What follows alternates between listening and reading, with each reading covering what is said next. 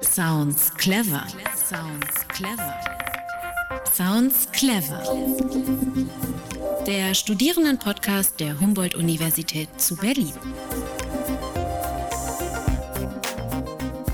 Herzlich willkommen zur zweiten Folge von Sounds Clever, dem Podcast der Humboldt-Uni von Studierenden für Studierende und über Studierende. Wir wollen hier einmal im Monat eine studentische Initiative oder ein studentisches Projekt an der Humboldt-Uni vorstellen. Bei über 35.000 Studierenden ist klar, dass hier eine Menge gemacht wird, aber was genau, das wollen wir herausfinden.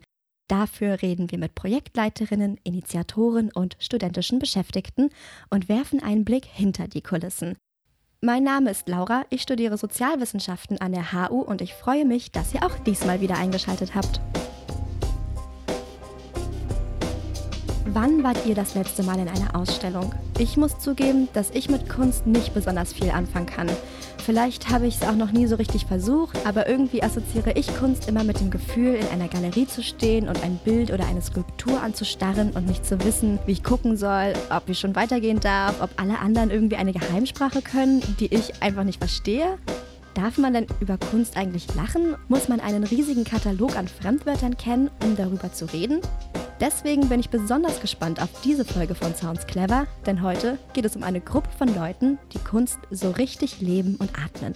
Unsere Redakteurin Mona hat über die letzten Wochen das Team der kleinen Humboldt-Galerie begleitet. Das ist eine studentische Initiative hier an der Uni, eine Gruppe von Studierenden, die einen eigenen Projektraum leiten. Dort organisieren und kuratieren sie Ausstellungen mit moderner Kunst. Normalerweise eine oder zwei Ausstellungen pro Semester, aber zum 10. Jubiläum hat sich das Team dieses Jahr etwas ganz Großes einfallen lassen. Und zwar ein zehntägiges Festival mit zehn verschiedenen Ausstellungen an zehn verschiedenen Orten über die verschiedenen Campi Berlins verteilt. Mona ist jetzt hier mit mir im Studio. Mona, bist du selber ein Kunstfan oder wie bist du an das Thema herangegangen? Ich bin eigentlich genau wie du eher jemand, der beim Thema Kunst immer ein bisschen eingeschüchtert war. Deswegen hatte ich zuerst auch meine Zweifel. Unter dem Motto, was, wenn ich gar nichts verstehe oder das alles total abstrakt ist? Was, wenn ich dumme Fragen stelle?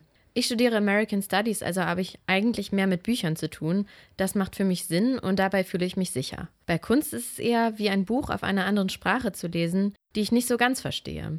Aber Agnissa, eine der Kuratorinnen, mit denen ich gesprochen habe, hat dazu was total Interessantes gesagt. Für sie ist Kunst ein Mittel, um die Welt um sie herum zu hinterfragen und zu verstehen. Genau aus dem gleichen Grund, aus dem ich gerne lese oder du Sozialwissenschaften studierst oder ein Physiker Physik, interessiert sie sich für Kunst. Und da hat es bei mir so ein bisschen Klick gemacht.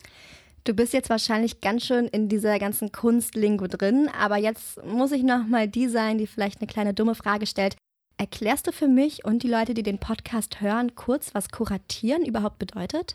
Das ist überhaupt keine dumme Frage. Ich habe, bevor ich diese Folge gemacht habe, zum Beispiel noch nie das Wort Finissage gehört. Das ist übrigens die Abschlussfeier einer Ausstellung und eine Vernissage die Eröffnung. Das kannte ich vorher, weil man bei einer Vernissage immer ziemlich gut Freigetränke absahnen kann. Aber zu deiner Frage, eine Kuratorin oder ein Kurator ist dafür verantwortlich, eine Ausstellung sozusagen zusammenzustellen, also ein Thema zu finden, die Kunstwerke auszusuchen und dann zu entscheiden, wie die Kunstwerke präsentiert werden.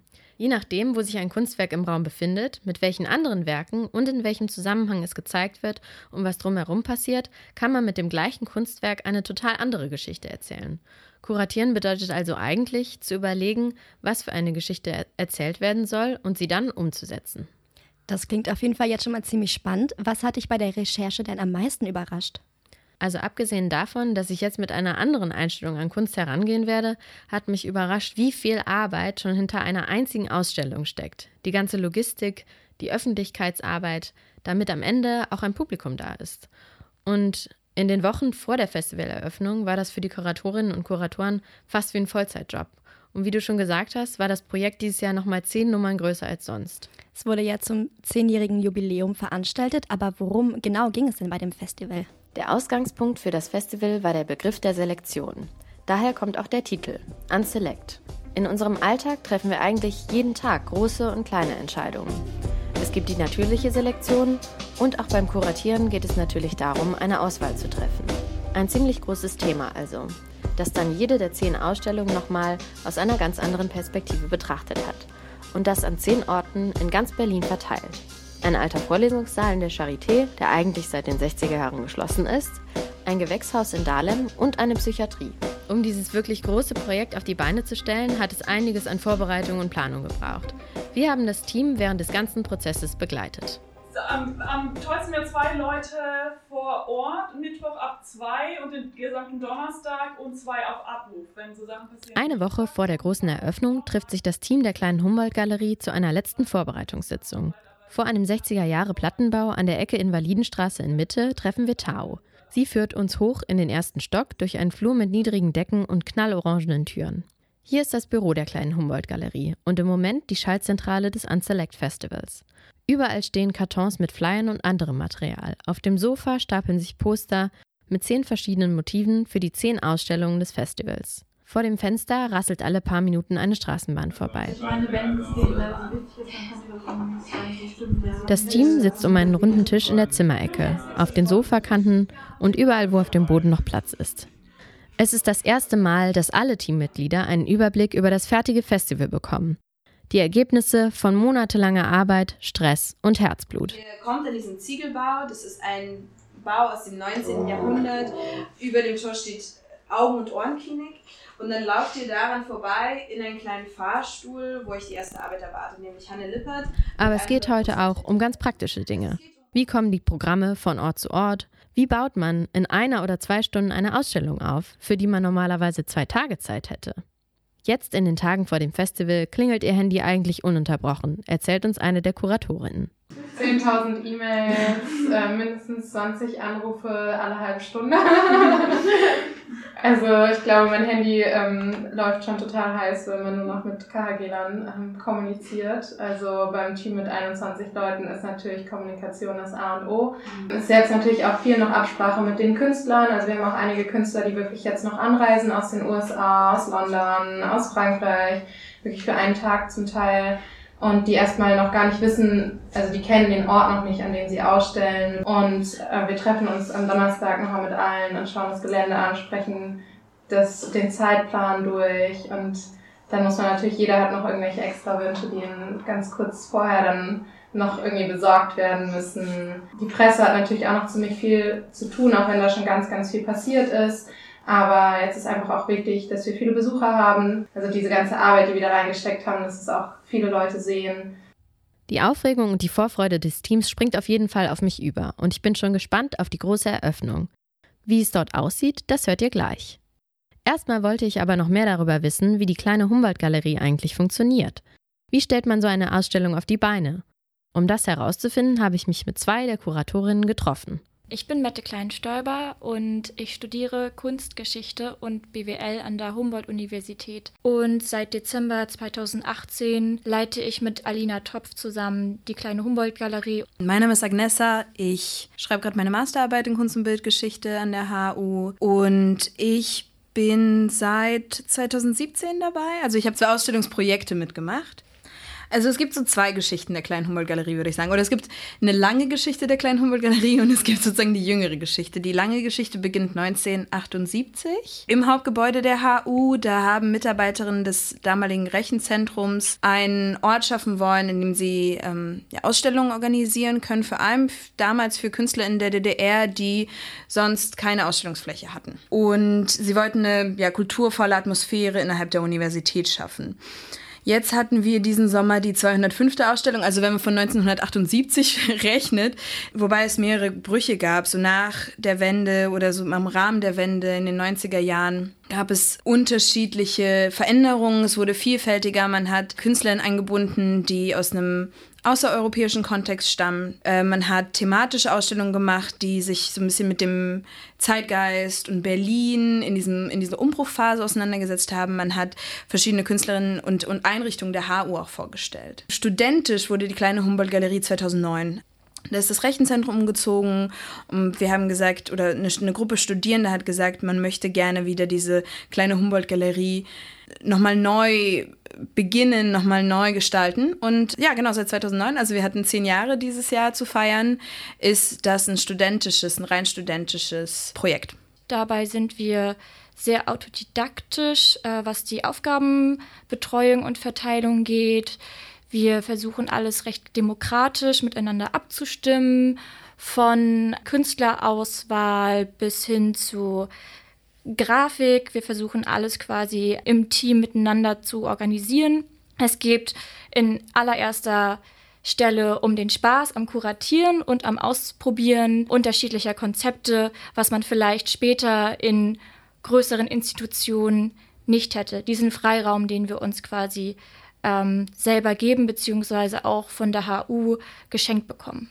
Diese Freiheit bedeutet auch, dass das Team der Galerie sich alles in Eigeninitiative erarbeitet. Am Anfang des Wintersemesters findet sich eine neue Gruppe von Studierenden zusammen und überlegt sich gemeinsam, worum es bei der nächsten Ausstellung gehen soll.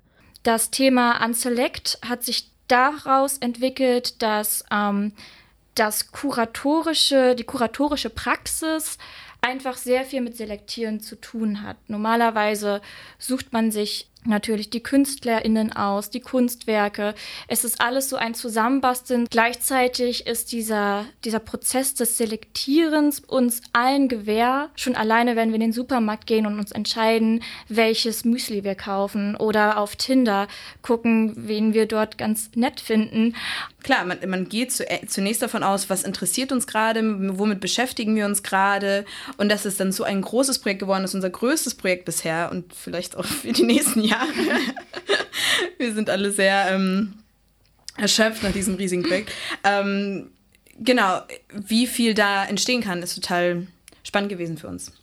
Wir haben quasi Brainstorming gemacht ähm, im Team ganz am Anfang, Oktober, November, überlegt, was kennen wir eigentlich für tolle Orte an der HU, beziehungsweise was kennen wir nicht an Orten und wir würden sie gerne mal sehen, weil wir haben sie im Kontext bisher nicht begehen dürfen oder sie sind verschlossen. Und es sind ganz diverse ähm, Räumlichkeiten herausgekommen. Wir unter anderem eben auch draußen auf dem Campus Nord, wo wir eine Performance-Nacht gestaltet haben, im Lise-Meitner-Haus, in ähm, Adlershof, das Physikinstitut, ein ganz moderner Bau. Ja, genau. Also die, die Räume oder die Örtlichkeiten haben sich sozusagen mit den Themen verbunden. Manchmal hatten wir ein Thema und haben dann die Örtlichkeit gesucht.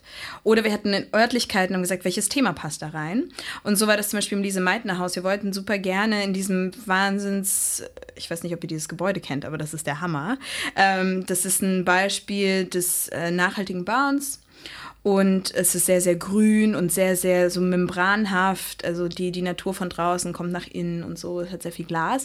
Und äh, genau über diesen Nachhaltigkeitsaspekt wollten wir recherchieren und äh, haben festgestellt, dass zum Beispiel dieses Institut ähm, Materialforschung betreibt. Dann haben wir gesagt, naja, wie selektieren wir eigentlich Materialien? Welche Materialien kennen wir? Wie war das in der Vergangenheit? Wie müssen wir jetzt umdenken, um sozusagen in der Zukunft besser mit unseren Materialien und Rohstoffen umzugehen. Und so war das ein Prozess, der sich äh, entwickelt hat, eigentlich aus der Räumlichkeit heraus. Wie kommt man aber von einem Thema und einem Ort zu einer fertigen Ausstellung?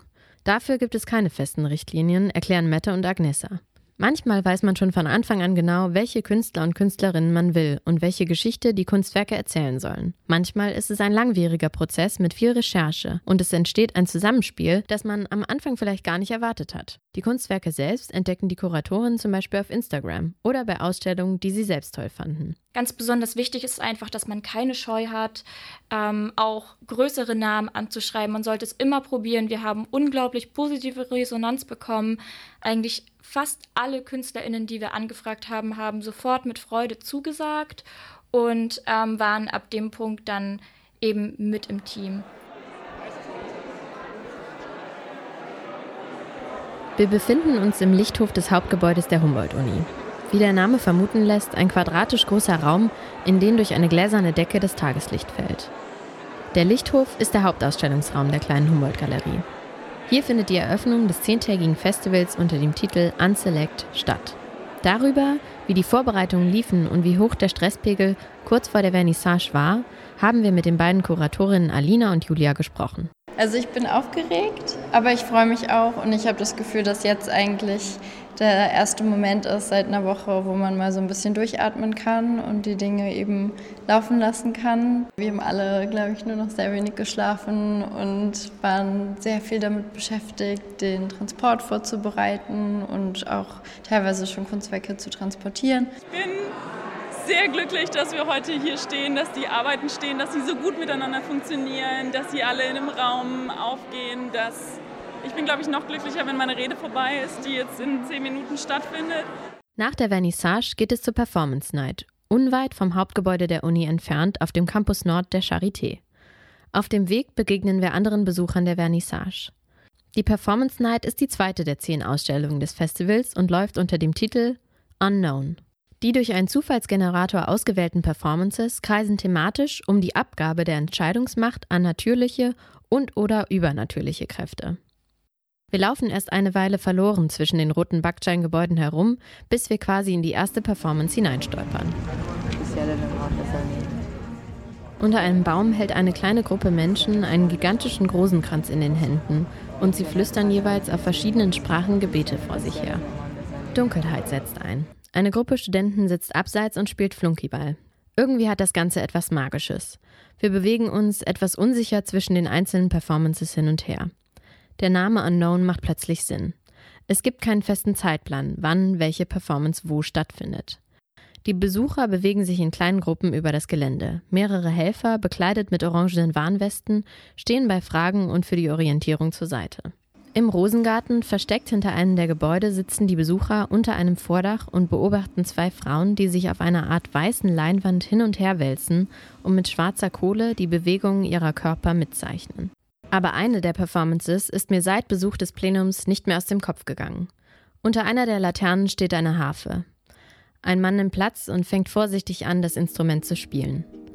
Zwei weitere Männer stehen auf der Straße. Um uns herum scharen sich die Besucher. Einer der Männer legt sich auf den Boden. Das Tempo der Musik nimmt zu, als der dritte Mann sich mit seinen nackten Füßen auf das Gesicht des am Boden liegenden stellt. Das war nicht das einzige Mal, dass wir an diesem Abend etwas erstaunt waren. Der Besucherstrom nimmt ab und wir begeben uns auf den Heimweg, verlassen den Campus mit vielen neuen Eindrücken. Was mir aufgefallen ist, oft begegnen wir Kunst mit dem Anspruch, verstehen zu wollen.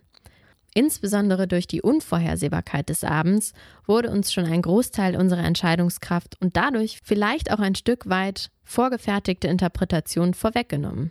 Es blieb uns nichts anderes übrig, als uns einfach treiben zu lassen und die verschiedenen Eindrücke aufzunehmen. Ich war schon in einigen Ausstellungen, von denen mir sicher viele gefallen haben, aber wenn ich ehrlich bin, habe ich mir auch schon oft gedacht, was soll das? Was möchte man mir damit sagen? Welche Intention hat man also als Kuratorin? Ich finde es eigentlich total cool, wenn die Leute reinkommen und äh, erstmal gar nichts damit anfangen können. Du musst halt einfach auch wirklich nichts wissen, ja. Schau doch einfach, was das mit dir macht. Guck's dir an. Wenn es irgendwas mit dir macht, cool, vielleicht kommt noch irgendeine Frage auf oder willst dich damit weiter beschäftigen. Wenn das nichts mit dir macht, ist das auch völlig legitim. Dann gehst du weiter oder nimmst du das mit. Also die Herausforderung ist, Menschen, die bereits ein Vorwissen haben, zu triggern äh, ihnen noch ein Plus raufzusetzen an irgendwie Wissen oder neuen Perspektiven, neue Fragen ähm, mit auf den Weg zu geben, aber auch Leute aufzufangen und mitzunehmen, die sich vorher noch nie damit auseinandergesetzt haben. Ehrlich gesagt hat mich das total motiviert, mein eventuell etwas eingestaubtes Interesse für Kunst wieder aufleben zu lassen. Um die eigene Begeisterung an Kunst an andere weiterzuvermitteln, muss die kleine Humboldt-Galerie auch schauen, wie sie andere erreichen.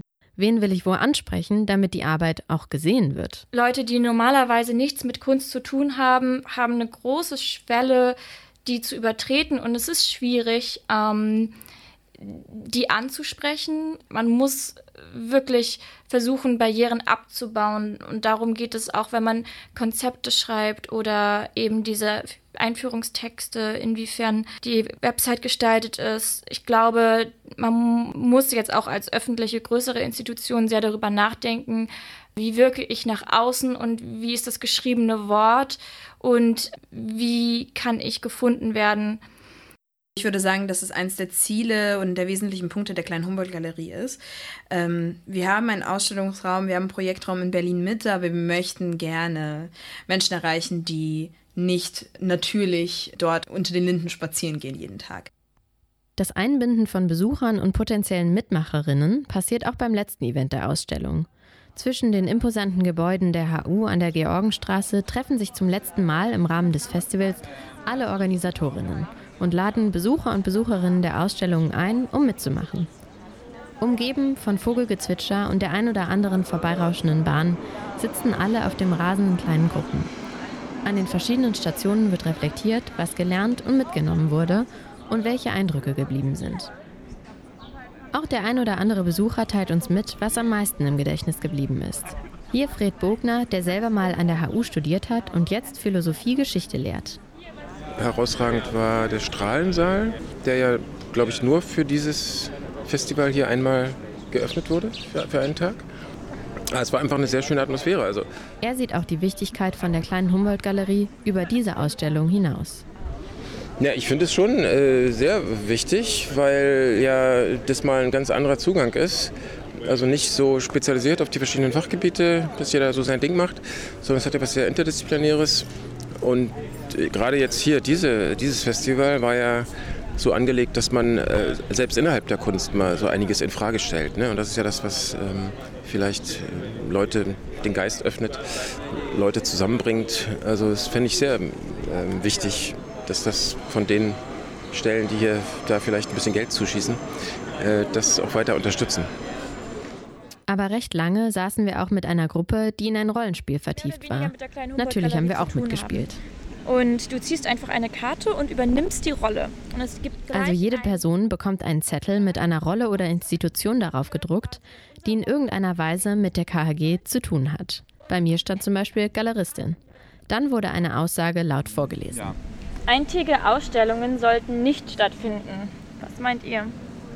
Und jeder in der Runde durfte seine Meinung oder eher gesagt die Meinung der jeweiligen Rolle äußern. Äh, ich halte von eintägigen Ausstellungen gar nichts. Ich habe so viele Termine, wie soll ich das dann schaffen? Und dann kann ich mir die Kunst gar nicht ansehen. Und nee. Eintägige Ausstellungen können gerne stattfinden, aber bitte nachmittags. ich weiß schon, wer du ja. bist. Dann wurde es etwas ernster und der Sinn des Spieles wurde uns klar. So, was kommt jetzt?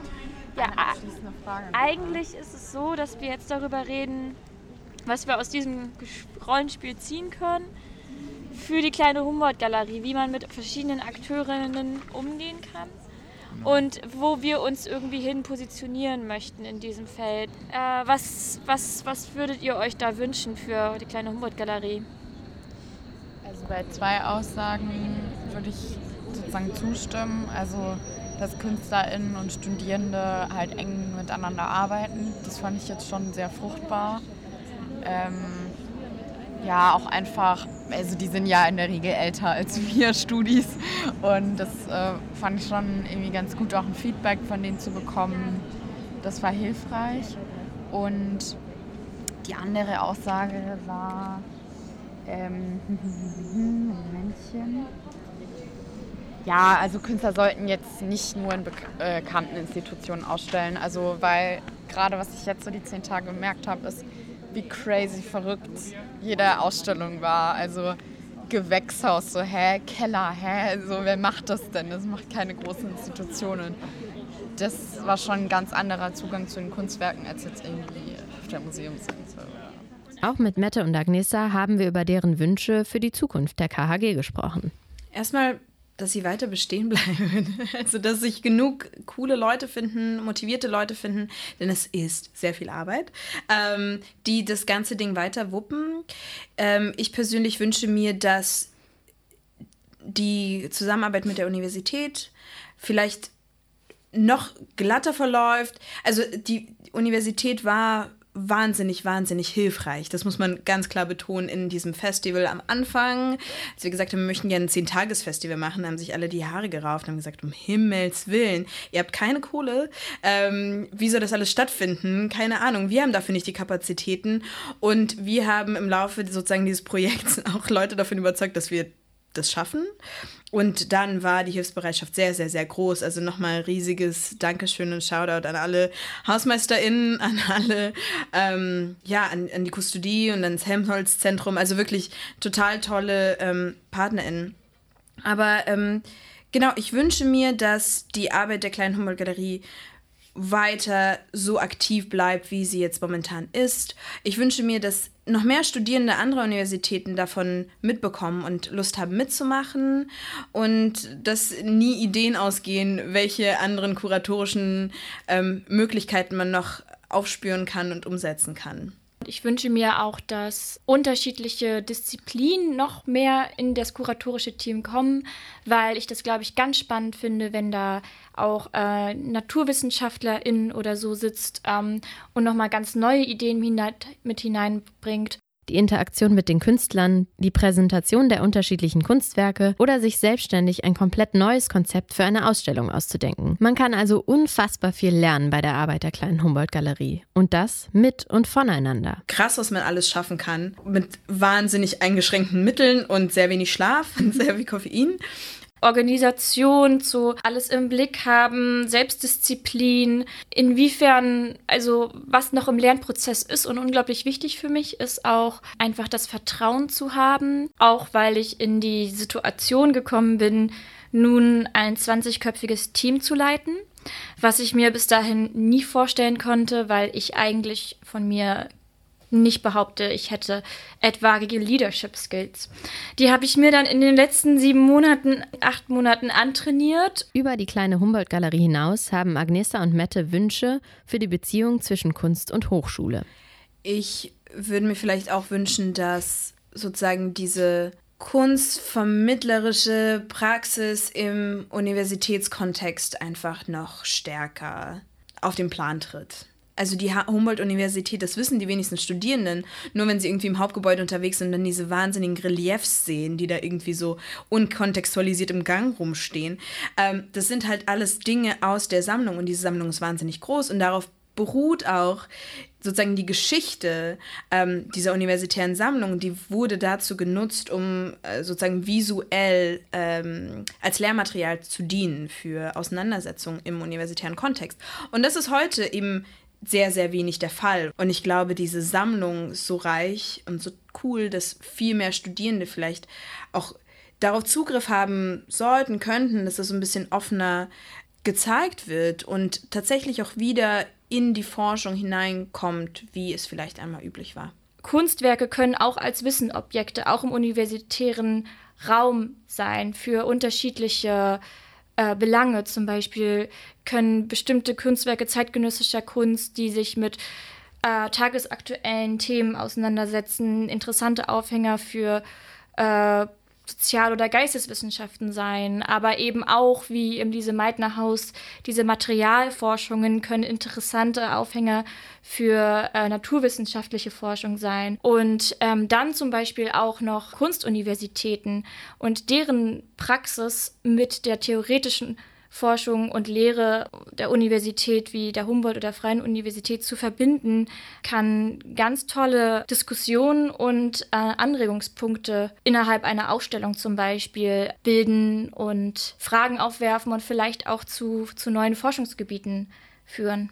Wie das alles weitergeht, steht noch in der Luft. Aber wenn das für euch spannend klingt, dann ist die kleine Humboldt-Galerie vielleicht genau das Richtige für euch. Wenn ihr jetzt Lust habt, mehr darüber zu erfahren oder euch selbst zu engagieren, dann findet ihr einen ausführlichen Artikel auf couchfm.de. Im Wintersemester geht die Arbeit der kleinen Humboldt-Galerie wieder los und nähere Informationen, wann, wo und wie die ganze Sache vonstatten geht, findet ihr auf dem Facebook- oder dem Instagram-Kanal der kleinen Humboldt-Galerie. Mein Name ist Laura Duchnicki und das war die zweite Folge des Sounds Clever Podcast. Wenn euch die Folge gefallen hat, dann lasst uns gerne eine Bewertung da oder wenn ihr ein Projekt oder eine Initiative kennt, das wir gerne mal vorstellen sollen, dann schreibt uns das auf iTunes oder schaut mal auf dem Instagram-Kanal der HU vorbei. Da findet ihr alle Infos rund um unseren Podcast und die Projekte, die wir vorstellen. Ich freue mich, dass ihr zugehört habt. Bis zum nächsten Mal. Sounds clever. Sounds clever. Sounds clever der Studierendenpodcast der Humboldt-Universität zu Berlin.